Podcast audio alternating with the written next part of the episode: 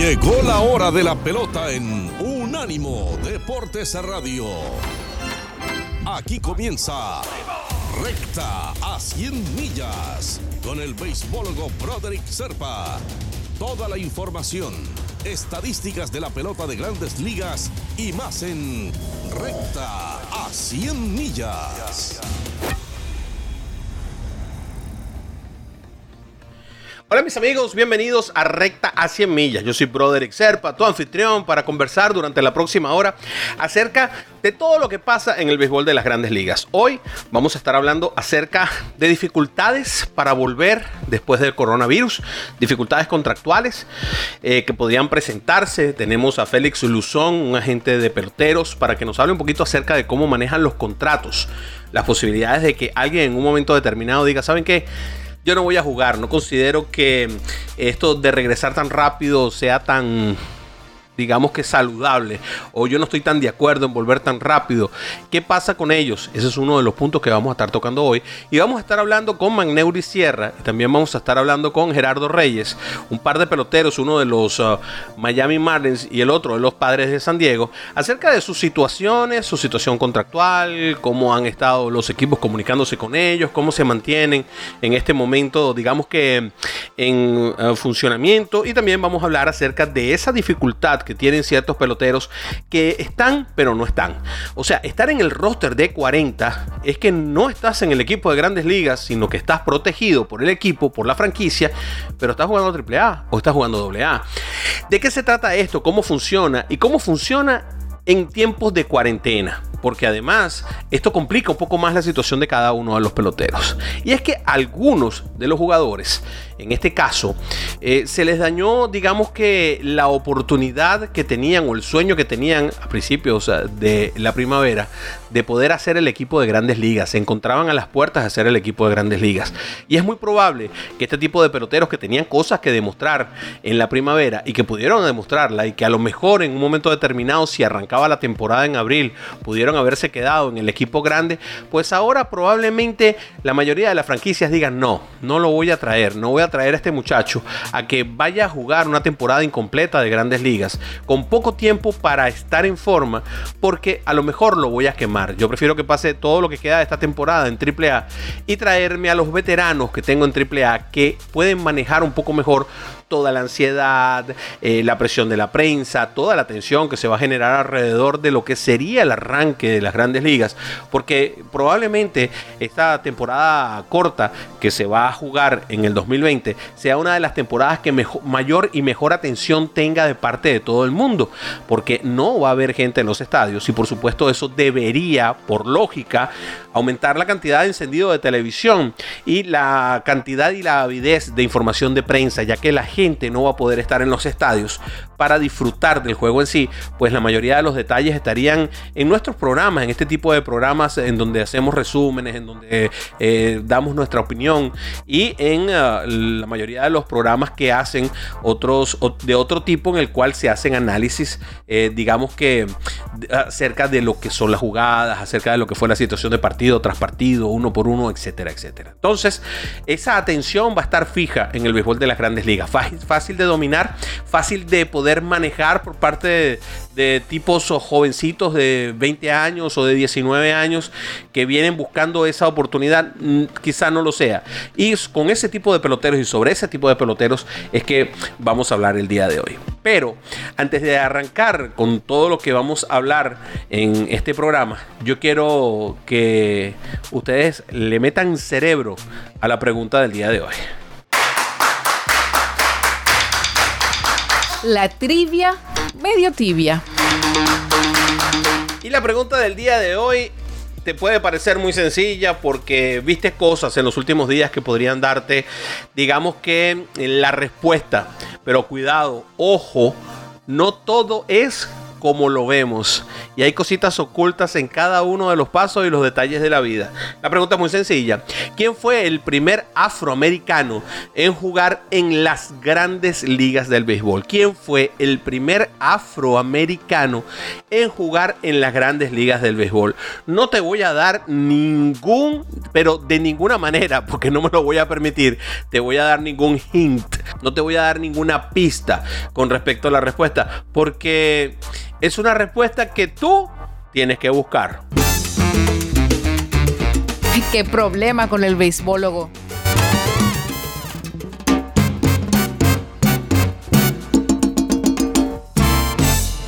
Y durante esta semana, ya el día jueves, hubo una reunión de Rob Manfred con cada uno de los managers del béisbol de las grandes ligas. Esto tiene que llamar la atención mucho de cada uno de nosotros porque no es normal que el comisionado del béisbol se salte a los dueños de los equipos que son sus empleadores y se salte a los gerentes generales para tener una conversación directa con cada uno de los managers de los equipos de grandes ligas. Y esto puede ser parte del acercamiento que está buscando la oficina del comisionado con cada uno de los miembros de los equipos, porque tiene que buscarla, tiene que ser así. Hay, había que darle la oportunidad a cada uno de los managers de poderle hacer llegar a sus peloteros información de primera mano acerca de qué se está haciendo, cómo se está haciendo, cómo se va a trabajar, qué cosas se van a hacer, porque a veces son muy necesarios.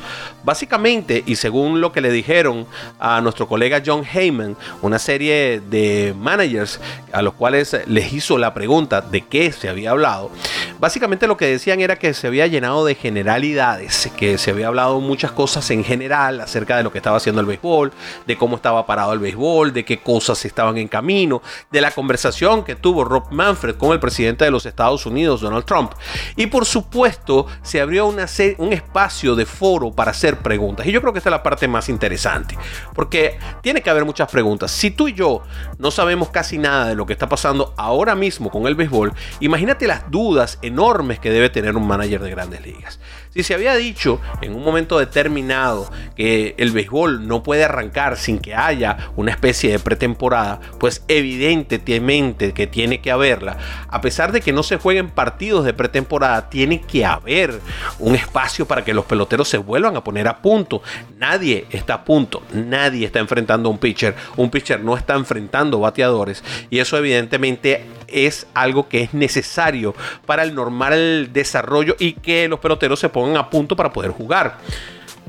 ¿Cómo se va a hacer esto? Eso es una gran pregunta. Los managers tienen que hacer un diseño del trabajo que se va a hacer durante ese tiempo y es lógico que cada uno de los managers o que alguno de los managers en algún momento le haya preguntado a Manfred, oiga, señor comisionado, perdone, pero ¿cuánto tiempo nos piensan dar antes de la fecha que vayan a fijar para regresar, para tener a todos mis peloteros ready con todo el equipamiento listos en alguna parte para poder hacer entrenamiento, para trabajar los drills, para poner los brazos de los pitchers a punto, para trabajar eh, a cada uno de los bateadores y ponerlos a punto para que puedan estar en timing, para que esto no vaya a lucir como los osos revoltosos abriendo una temporada. Y eso evidentemente tiene que ser así. También hay que hacerle la pregunta comisionado, bueno, ¿qué esperan ustedes hacer con los rosters? ¿De cuánta gente va a ser los rosters? Porque si me van a, a embutir un montón de partidos consecutivos, seguidos, e incluso se ha hablado hasta de la posibilidad casi cierta de que haya muchos dobles juegos para tratar de jugar la mayor cantidad de partidos posibles, pues bueno, tienes que darme las herramientas. No me puedes poner a jugar con los mismos 26 que me habías dicho desde un principio, cuando voy a tener que hacer una cantidad tremenda de dobles juegos. Claro, los dobles juegos ahora serían de 7 innings y no de 9 como se hacían antes, tratando de imitar el concepto del Caribe. Esto también es una propuesta. Esto no se ha dicho que, que sea cierto, porque hasta ahora no hay nada cierto. No es cierto que se vaya a jugar en Arizona. Tampoco es cierto que se vaya a jugar en Arizona y en la Florida. Esas son propuestas que se están estudiando y que hasta ahora tenemos más o menos la idea de que podrían aplicarse si, solo si el béisbol así lo decidiere. la parte sur de los Estados Unidos hasta ahora ha sido menos abatida. También a la Florida se le abre una puerta para tener béisbol de grandes ligas con el anuncio del ah, gobernador Ron DeSantis de que va a permitir el deporte profesional nacional dentro del área de su estado. Eso también abre puertas, pero eso no quiere decir que se vaya a hacer ya. Es complicado meter 70, 80 personas que va a tener que hacer cada equipo eh, por cada uno de los equipos. O sea, estamos hablando de 150 personas solamente en equipos, sin contar la televisión y sin contar la gente del parque, del estadio, que tiene que mantener el estadio, eh, dentro de un sitio cerrado y que se le apliquen todo lo que se tiene que aplicar, todos los estudios que se tienen que aplicar, que se le hagan todos los exámenes, porque hay que estar asegurándose permanentemente y no una sola vez de que esas personas están sanas. Porque tú puedes ser que hoy des negativo el coronavirus y dentro de dos días puedes dar positivo. Porque Así funciona. Es como una gripe.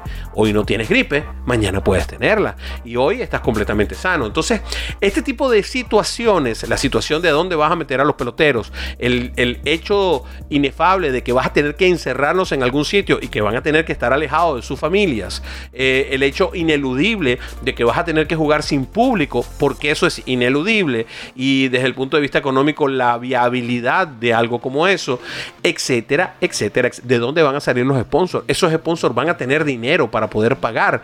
Te van a mantener los contratos, los anunciantes del béisbol en este momento en el que muchas empresas están cerrando. Todas esas son preguntas que hay que hacérselas seriamente si queremos ser serios con este juego. Ya regresamos aquí en tu recta a 100 millas. Y así como estamos de vuelta nosotros en este corte de recta a 100 millas, también el béisbol va a volver más tarde, más temprano. Eso queda en el reino digamos que de las negociaciones que se puedan hacer después de que pase el peligro del coronavirus. Ya estamos viendo cómo el presidente Trump está tratando de atizar a cada uno de los comisionados de los diferentes deportes para que vayan ya haciendo planes para poder arrancar a corto plazo. Ya vimos cómo en Florida el, gobernador Ron DeSantis abrió las puertas a que los deportes nacionales puedan definitivamente arrancar, aunque sin público. Va a haber condiciones, van a cambiar las cosas pero el béisbol va a volver. Ahora la pregunta es, ¿qué pasa si alguno de los atletas que juega la pelota decide, oye, ven acá, yo no estoy tan seguro de que esto ya haya terminado? Yo estoy preocupado por esto, a mí de verdad que me da temor ir a jugar. Yo no quiero ir a jugar bajo estas condiciones. Son condiciones excepcionales. No lo está haciendo porque no quiera jugar o por flojera, sino que considera que para su salud, esto sigue siendo un riesgo. ¿Cómo se maneja esa situación?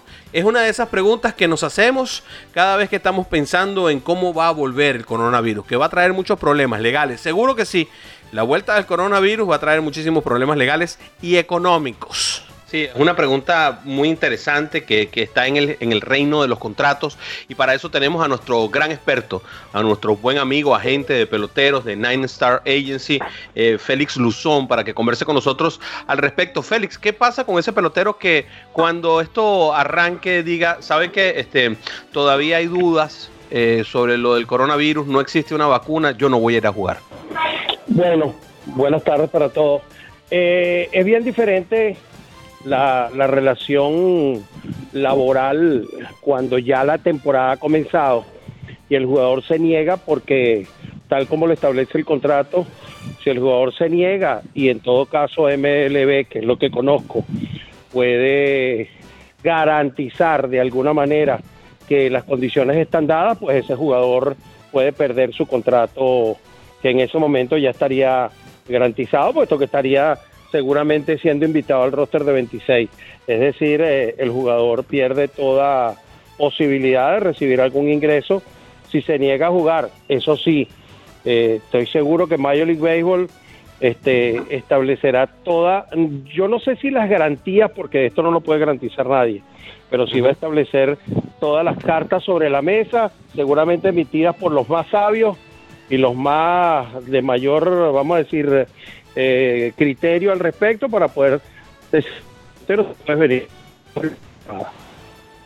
Tú sabes que Claudia ponía un caso muy interesante, ¿no? Un pelotero que tenga una condición previa, que, que, él considere que que, bueno, puede ser más débil que los demás. O sea, cosas como esa, casos excepcionales, alguien que haya vivido en Nueva York y que haya tenido la lamentable oportunidad de ver gente muriendo alrededor. Y pongámoslo claro, Broderick, digamos, un, eh, han habido muchos peloteros que han sufrido de alergias, que sufren de asma, existe. Obviamente es una condición que va a agravarse con, el, con la pandemia. Y entonces, eh, eh, ¿qué pasa con esto? Porque estos contratos son garantizados, ¿no? Sí, mira, eh, vuelvo y repito, nada estaba escrito para que esto sucediera. Y les digo, yo lamentablemente perdí un familiar hace un par de horas producto de esto. Ah, caray, lo lamentamos mucho. Lo siento mucho.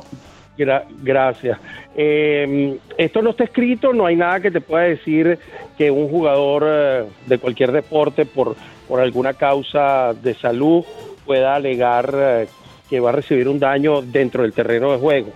Eh, es cuestión de que haya algún tipo de, cambio en las condiciones y eso no va a suceder hasta el 2021, eh, finales del 2021, donde se, se cambie el acuerdo colectivo. Por ahora es, un plan que está ya trazado.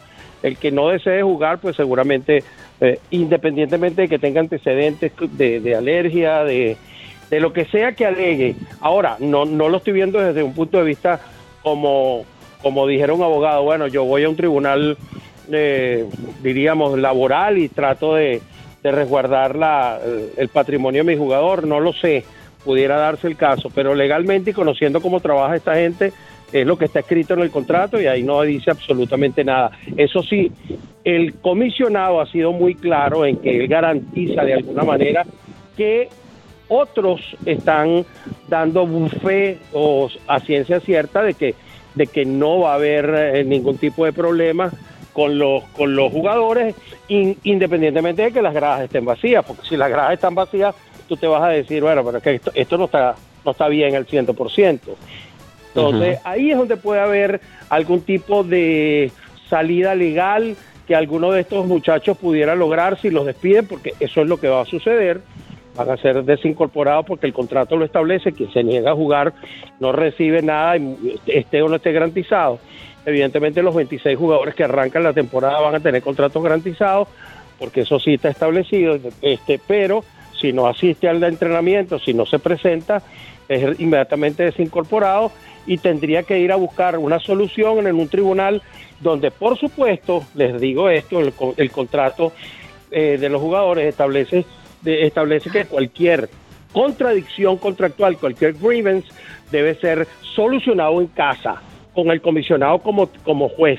El, comisionado es parte, porque el comisionado es representante de los 30 es como, es, como si tú pusieras a, tu, a un empleado tuyo como juez.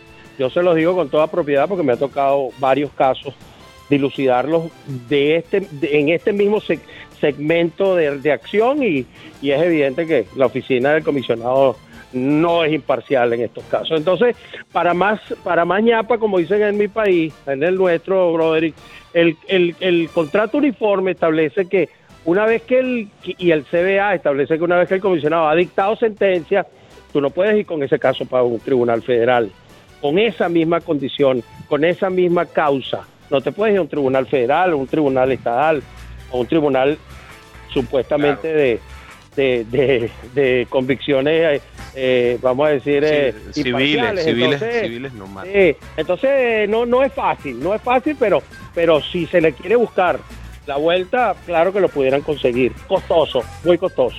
Gracias, hermano. No, gracias a ustedes y gracias por la condolencia, muy amable. Y este que pensar en este tema tiene que ser un dolor de cabeza, ¿no? Para todas las personas que están trabajando en Major League Baseball. Deben estar trabajando una cantidad de horas tremendas, tratando de limar todas estas pequeñas asperezas y todos estos puntos que aparecen en el camino. Esto está pasando también en otros deportes, evidentemente.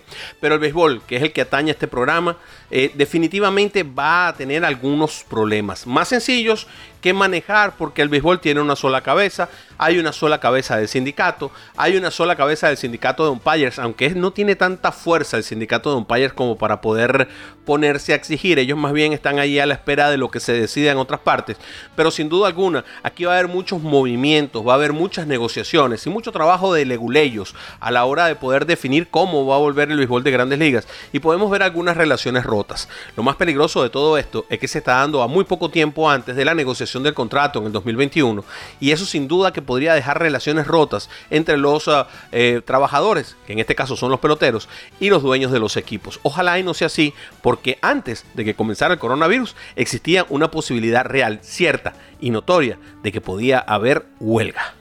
Estamos indagando un poquito en la vida de los jugadores eh, que no son los del más alto target en el béisbol de las grandes ligas. Queremos saber cómo están pasando este coronavirus y cuál va a ser el futuro que ellos sienten que tienen por delante. Para ello vamos a hablar con el outfielder de los Marlins de Miami, el jugador Magneuris Sierra, procedente de República Dominicana.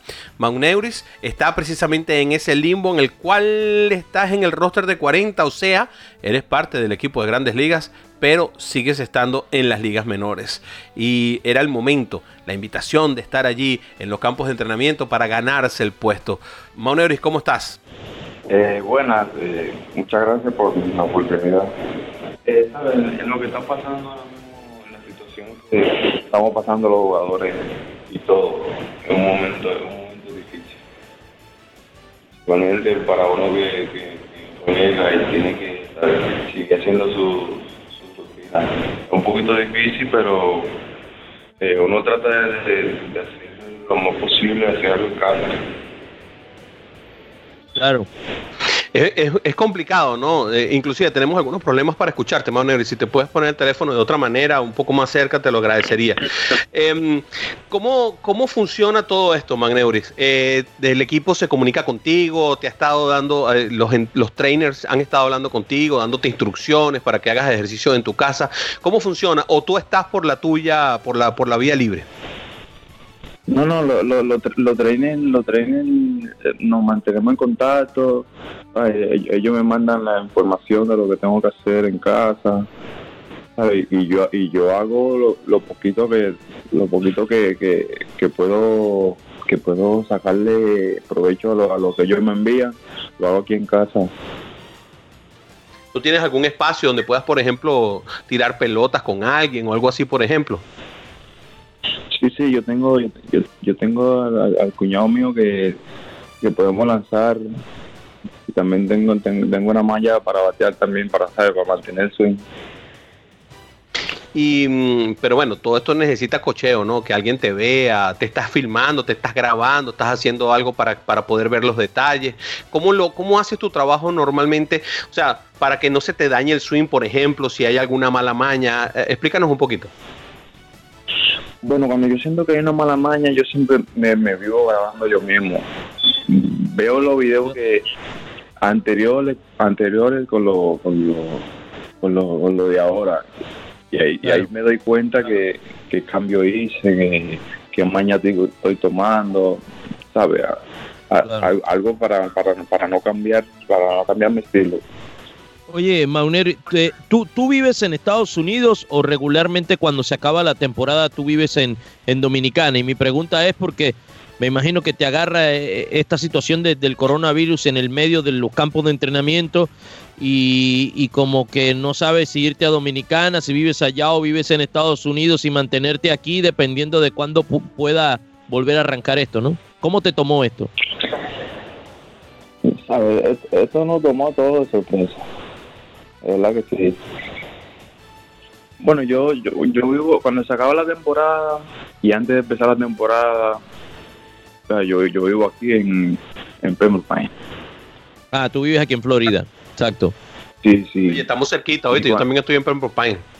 Pues, que por ah, lo menos, oye, que por lo menos te, estás en tu casa, ¿no? Que digo que hay muchos peloteros que, que de pronto no han podido regresar a, República Dominicana por toda esta situación de los, de los de los vuelos y demás, y están como atrapados aquí, ¿no? En, en Estados Unidos y viviendo toda esta situación eh, eh, que no sabes cuándo esto va a arrancar. Sí, sí, y yo, yo lo entiendo porque es un poco difícil, ¿sabes? Son, son personas que tienen su, su vida ya su vida ya en Dominicana y, ellos y ellos vinieron con un propósito de jugar béisbol, de echar a su familia adelante ellos, nunca se esperaban esta situación lo, lo recomendable es que no, no, no, no se puede hacer más nada, sino que ¿sabes? quedarse en casa, esperar que pase todo. ¿Cómo funciona todo esto, Magnero? Tú te encuentras protegido en el roster de 40, pero, mm, pero eh, te llegan los cheques, te, llegan, te llega el dinero, te lo depositan a tu casa, te han dicho algo de si van a parar en algún momento los pagos, eh, eso te tiene preocupado, has hablado con la Asociación de Peloteros, háblanos un poquito de ese aspecto, de cómo lo están manejando y qué sabes tú del futuro tuyo en los próximos meses. Bueno, eh, sí, todavía sigo yo en, el Polimen, gracias a Dios. Y con respecto a, lo, a, lo, a los pagos, no, no, ¿sabes? ellos, todavía no siguen, no siguen, siguen pagando, claro. Pero eso no, no me preocupa tanto. Gracias a Dios. Yo, yo tengo una pregunta un poquito más personal, porque obviamente no vives en un vacío y tienes familia en República Dominicana. Eh, yo tengo varios amigos que tienen familia en República Dominicana y dicen que allá no ha sido tan afectada la sociedad eh, por el virus. ¿Qué, qué clase de experiencia has tenido tú con esta situación en República Dominicana?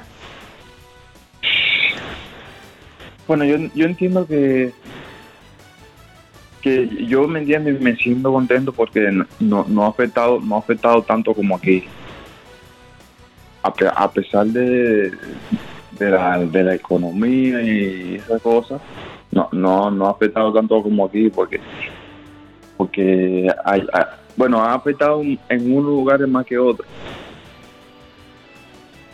pero a, a, veces a, a, veces la persona a veces no entiende y por eso que le, le pasan una cosa. Y eso, a, eso a, uno le molesta, como dominicano.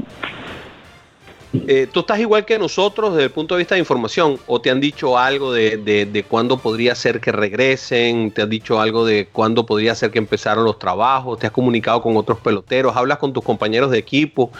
Eh, cuéntanos cómo funciona todo esto de la información que llega de los equipos hasta ustedes. Eh, bueno, yo me he comunicado con, con, algunos peloteros y lo que me han dicho es que la temporada puede empezar eh, para el primero para el primero de junio algo así más o menos no no es están dando como un, adelanto pero no es seguro todavía ¿Y cómo te sientes tú al respecto de esto? Eh, ¿Qué haces para entretenerte en tu casa? ¿Tienes videojuegos? ¿Cómo haces tú con todo esto? Bueno, jugar, jugar videojuegos, no, hay mucha cosa que hacer. ¿Cuál te gusta? ¿Cuál te gusta? ¿Juega béisbol? ¿Juega FIFA o qué? No, ¿cuánto te FIFA? Eh, no, eh, en, ¿cómo se llama? Endgame, Mortal Kombat. Sí, ese mismo. ¿Ese es el que te gusta, Mortal Kombat? Sí, y carro y, y, y, a ver, el otro, el Call of Duty. Ajá, Call of Duty, ese es bueno, sí. Sí, sí. Eh, no, no, no, queda, no queda otra, mi hermano. Te voy a hacer una pregunta que siempre he querido hacer, Magneuri. Cuando tú juegas en la, en, ¿cómo se llama? En el PS2, en el PS4, en lo que sea. Yo, de esto sé poco, ¿no? Ah. Y, y estás jugando béisbol y viene a batear Magneuri Sierra. es, es, diferente, es diferente la cosa. Oye, tú le pones un énfasis especial o cómo lo manejas tú, brother. Porque, o sea, yo vi a Juan Soto en estos días que puso a batear a Juan Soto y metió un jonrón como de 800, 800 eh, pies de distancia. ¿Tú, tú, tú, tú le pones ese énfasis. Bueno, cuando yo quiero, cuando yo quiero atacar también le, le, le pongo su adrenalina.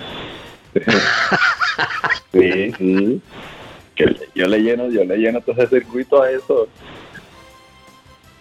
Eso está muy divertido. Ah, ¿Tú has visto, has visto la competencia que está haciendo Major League Baseball de, de los peloteros de grandes ligas eh, jugando eh, el videojuego? Sí, sí, lo he visto. ¿Y a quién, le, a quién ¿Y a quién le va? Yo voy a Soto. ¿Eh, sí? sí. Entonces, entonces somos dos. Entonces somos dos. Oye, Magneuri, muchísimas gracias por haber compartido este rato con nosotros. Es un gusto. Por, los Marlins está jugando Ryan Stanek, que tiene dos victorias y seis derrotas. Y Juan Soto en este momento tiene uno y dos. Está ahí de penúltimo. Muchas gracias por haber estado con nosotros, hermanito. Gracias. Gracias, Magneuri. Gracias, gracias. Eh, continuamos hablando con este tipo de peloteros que no tiene absolutamente nada asegurado, salvo que están en el roster de 40 y que tienen que saber y aprender cómo manejar la situación del coronavirus porque no están tan claros en cuál es su futuro. Esta vez tenemos a, Gerardo Reyes, un relevista mexicano del equipo de los padres de San Diego, para que nos hable un poco acerca de cómo están sus experiencias y detalles acerca de lo que es la vida de un pelotero que está en esa especie de paso entre el béisbol de las grandes ligas y la AAA. Hola Gerardo, ¿cómo estás? Bienvenido a Recta a 100 millas. ¿Qué tal, Rodrigo? Muchas gracias por tenerme en el programa y pues viviendo el día a día. Aquí seguimos en casa, estamos con familia y pues pendientes a lo que nos puedan decir los equipos de béisbol ahora. ¿Estás aquí en los Estados Unidos, Gerardo? No, ahora mismo yo estoy en casa, en, México. Ok, eres de, Victoria, Tamaulipas. Cuéntanos un poquito cómo se está llevando la cosa allí eh, en los alrededores de tu casa. Eh, ha, sido una cuarentena respetada? más o menos, ¿cómo ha sido? Cuenta. Sí, eh, aquí en la ciudad yo creo que lo han tomado muy bien. Este, las personas están haciendo caso y, son pocos los, los, casos que tenemos aquí en la ciudad. Entonces yo creo que se está llevando muy bien el, programa de, la cuarentena y pronto espero que salgamos ya de esto. Bueno, eh, Gerardo, yo quisiera saber cómo estás tú en este momento manteniéndote en forma, qué ejercicios estás haciendo, si estás guardando una, una dieta, porque obviamente con el Spring Training eh, cortado y, la temporada que no sabemos cuándo va a comenzar, eh, te tiene que quedar en la parte de atrás de la cabeza que tienes que estar listo para cualquier momento que te llame. Así es, este, ahora mismo tenemos que estar listos para cualquier momento que nos salen y que tengamos que reportar para Spring Training. Entonces uno tiene siempre pendiente que tiene que estar ya sea listo eh, físicamente y mentalmente. Aquí ahorita nosotros nos, mandan un, entrenamiento personalizado dependiendo en la ciudad que tú estés y con lo, que tú tengas disponible para entrenar. Entonces yo creo que eso el equipo se ha, se ha portado muy bien con uno, pues este, siempre nos tienen pendiente ya sea una dieta diaria o un entrenamiento diferente a todos los demás. Y pues es lo que estamos intentando hacer, estar siempre alertos a las noticias y lo que nos puedan decir para estar mejorando y esperando una temporada este año. Es decir, que tienes comunicación directa con trainers, pero también la tienes con, el equipo, con los coaches, eh, digamos, para poder mantenerte no solamente, eh, digamos que en forma, sino también metido dentro de lo que es el béisbol. Así es, este, nosotros estamos a una llamada, un mensaje de distancia desde trainers hasta preparadores físicos, incluso coaches. Entonces no, no, no estamos tan solos. Este, yo creo que están ellos para lo, para lo mejor para nosotros y, pues es cuestión de esperar y que todo salga bien. Una de las cosas que, que, vuelve más complicado, eh, por ejemplo, la situación tuya, ¿no? Y quisiera que me hablaras, eh, digamos que un poquito con el corazón. Eh, estás en el roster de 40 de los padres y fuiste a, una, a una pretemporada a luchar por un puesto en ese staff de picheo del equipo de los padres y como que se cortó eso, ¿no? Eh, ¿Cómo te sientes? ¿Cómo te hace eso sentir? Eh, pensar que de repente el que no haya posibilidades de jugar nuevamente un sprint training te vaya a mandar a ti a un equipo de AAA sin, sin, sin tener el chance de demostrar las capacidades que tienes. Cuéntame un poquito acerca de eso. Pues sí, las situaciones ahorita son un poco diferentes y vaya que no se ha vivido antes. Entonces intentamos este, ver la mejor manera de esto yo creo que el que tiene el talento y sigue trabajando como es, él siempre va a encontrar una oportunidad, ya si sea ahorita o más adelante. El, talento que hay en el bullpen en San Diego ahorita es, es demasiado bueno y la competencia es demasiado buena, pero eso mismo yo lo tomo como buena experiencia. Así como son ellos de buenos, yo, yo tengo que ser al mismo nivel, al mismo nivel de, de calidad en el campo. Entonces tenemos que trabajar el doble. Eh, oye, has estado eh, al tanto de no hay béisbol, pero se está jugando un torneo de MLB The Show donde Fernando Tatis Jr. estaba representando a los padres. Ya que no, no podemos verlo en vivo, pues eh, por lo menos jugarlo ahí en la plataforma. Sí, yo creo que es el más indicado para, para jugar ese torneo. él, él. Es bueno, es bueno jugando. Sí, él, él, es el, más indicado ya sea en el campo o en, el juego ese, porque él es el que más le pone adrenalina al juego, yo creo. Entonces, le pone injundia a la vaina. Para representarlo. Oye, ven acá, y tú juegas, tú, tú, tú eres, a ti te gusta jugar eh, estos jueguitos de, de, de internet, de, de, de, de SP y esas cosas.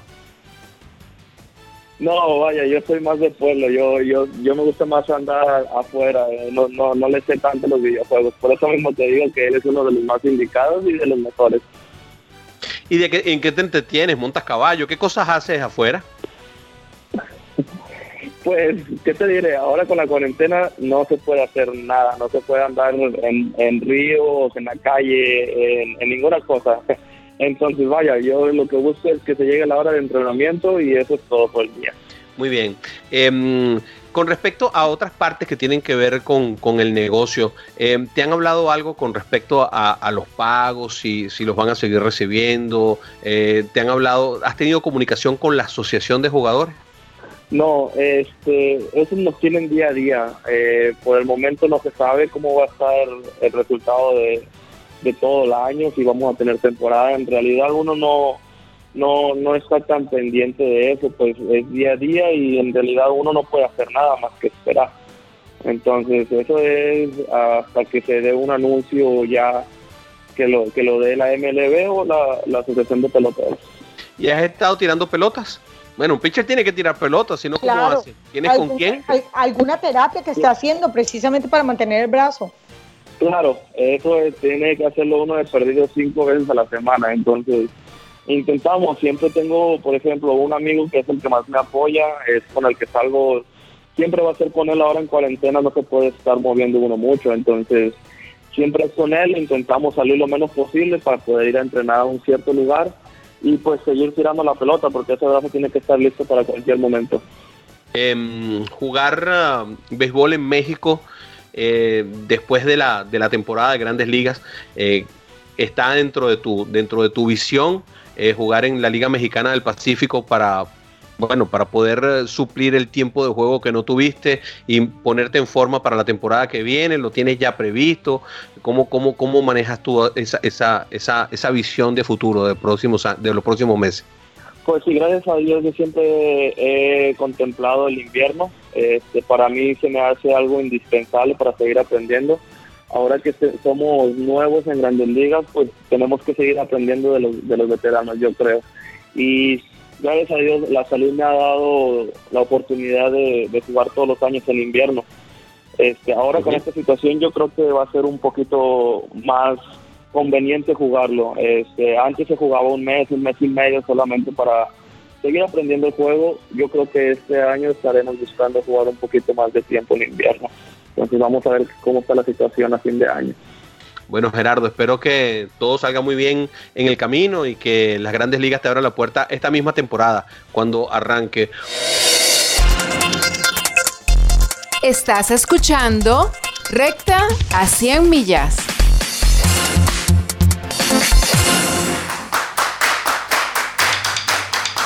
La trivia medio tibia. La pregunta de hoy en nuestra tibia, medio tibia, es ah, ¿quién fue el primer afroamericano en jugar en el béisbol de grandes ligas? Era una pregunta con piquete, porque casi todo el mundo iba a decir Jackie Robinson.